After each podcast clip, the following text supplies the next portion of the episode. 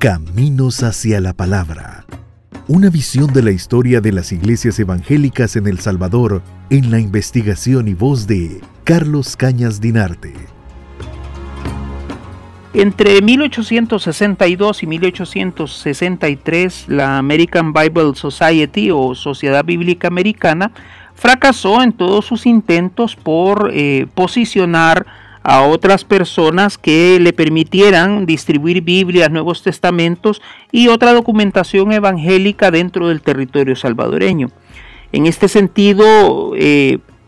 tuvo que hacer uso de los servicios profesionales del colportor italiano Francesco Pensotti, nacido en 1851 y fallecido en Argentina en 1925.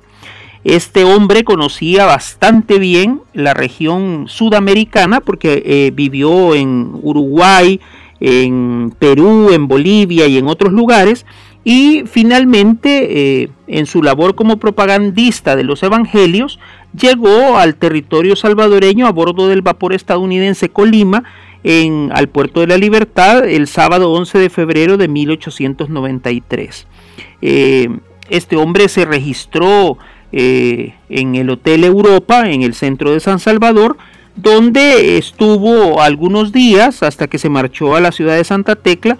pero es bastante probable que eh, la mala escritura de su nombre y su apellido en los registros del hotel y esa idea de que se había marchado hacia Santa Tecla fueran nada más distractores para evitar que eh, se le diera seguimiento a su labor porque eh, algunos um, eh, religiosos católicos y sus adeptos habían empezado a, amenazar a, aquella persona, a Pensotti, eh, quien estaba alojado al poniente de la calle de Saldaña, ahora calle Delgado, en, el, en la casa de la señora Francisca Ramos. Y quizás en algún momento sintió amenazada su vida y decidió poner algunos mecanismos para evitar que fuera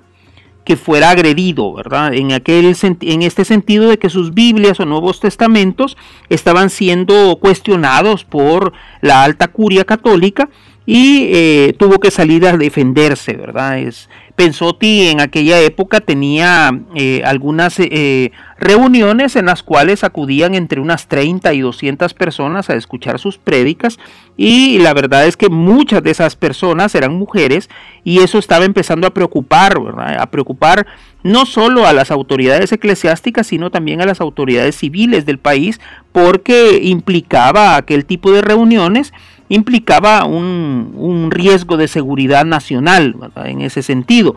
eh, o al menos así se trataba de ver en aquel momento. Es interesante cómo durante esa estancia de 1893, Pensotti logra vender cerca de 12.000 libros evangélicos eh, en, esa, en, en esas prédicas que hace por el territorio nacional.